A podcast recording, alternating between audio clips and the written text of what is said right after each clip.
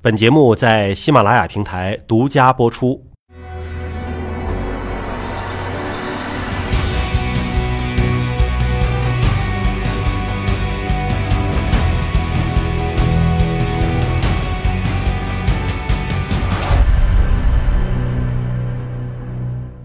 您在中国的这个临床上，嗯看到就说乳腺癌的患者当中，嗯这两个基因是有异常的，比例能占多少呢？比例，中国这种大的数据现在还不是很完善，但是在国外它大概在百分之五到百分之十，它会把这个一个家系中的这种女性啊，包括男性有这种基因的话，他得乳腺癌和这个这个普通男性也普通男风险不一样也也嗯风险高。那么在国内呢，应该说可能这种比例啊也差不多或者更低一点儿，因为我们知道西方人他的这种得乳腺癌的风险更高，中国人的是跟那个腺体比较大有关系吗？呃，这个跟基因有关系，啊跟基因有关系，啊跟基因有 关系。啊但您刚才讲到了说，即便按照美国的数据，可能百分之五到百分之十的乳腺癌患者是因为基因的问题，那么还有百分之九十呢？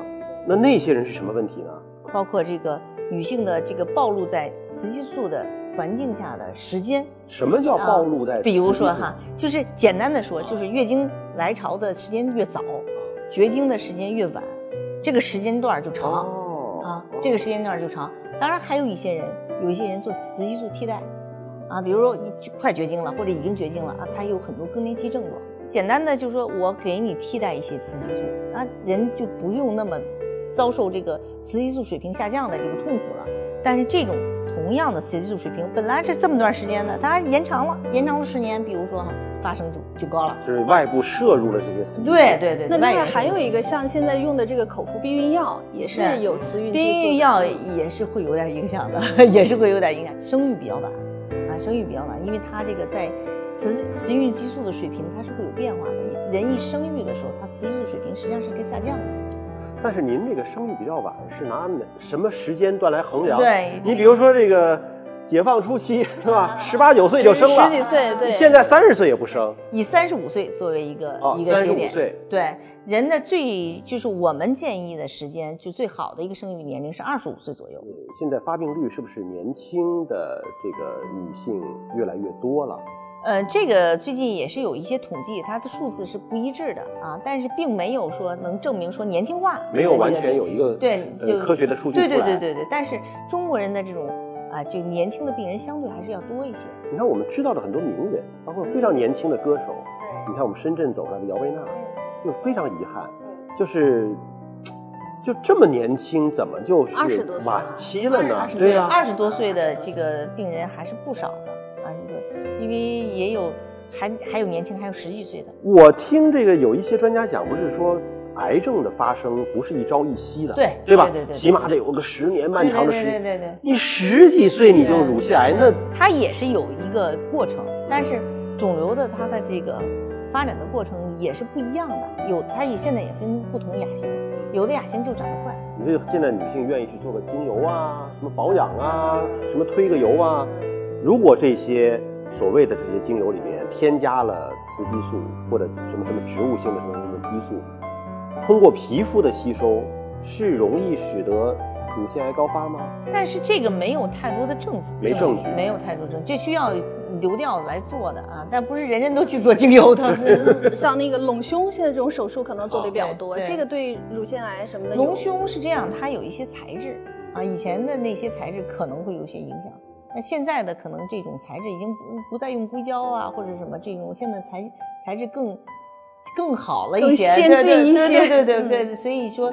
包括我们说做乳腺癌以后，它也会有些人做这个填充啊什么的，这个也是可以的。对这些原因不明确，但是我们还是想要去预防它嘛。嗯那我们该怎么去预防？能预比如说比如说健康的生活方式，我们说这个很重要，因为，呃，就是我们说久坐的人哈，老坐着啊，那么他的可能这个体脂的分布也不一样，也当然可能更容易发胖，因为肥胖本身它的这个雌激素就会更高啊，就会更高。男女都一样哦。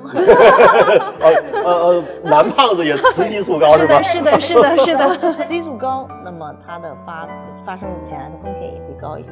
但有些人说，那我挺瘦的人也得乳腺癌，那么实际上这个不是绝对的，比同龄人显得更年轻的，比如到五十岁了，他还显得跟那个三十几岁似的哈。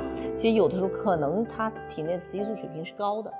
莫老师要小心哦。呃，好吧，离五十岁不太远了。你看白富美看不出来年龄的这种。对对对，我已经五十五了。啊，所以就是雌激素水平，咱们在医学上有没有一个呃科学的监测方式？比如说我担心，那是不是我可以去体检的时候就查一查你的雌激素水平高还是低？这个目前还没有，因为雌激素水平它跟这个月经周期也是有很大关系的啊，它是会变化的，所以你在哪个时点去测这个不好说。建议的就是说不要去用，尽量少用这种雌激素替代疗法。就是营养差的时候，呃，月经就小女孩来月经的时候可能都十二三岁，现在很多都九岁啊、十岁啊就就来月经了，嗯，这个也也是有的。就是跟我们现在营养好、运动少也有关系，有关系啊。所以你这生活方式、健康生活方式，我们说就是少吃油炸食品，然后吃这个蔬菜要多一些，每天的膳食比例有膳食宝塔嘛。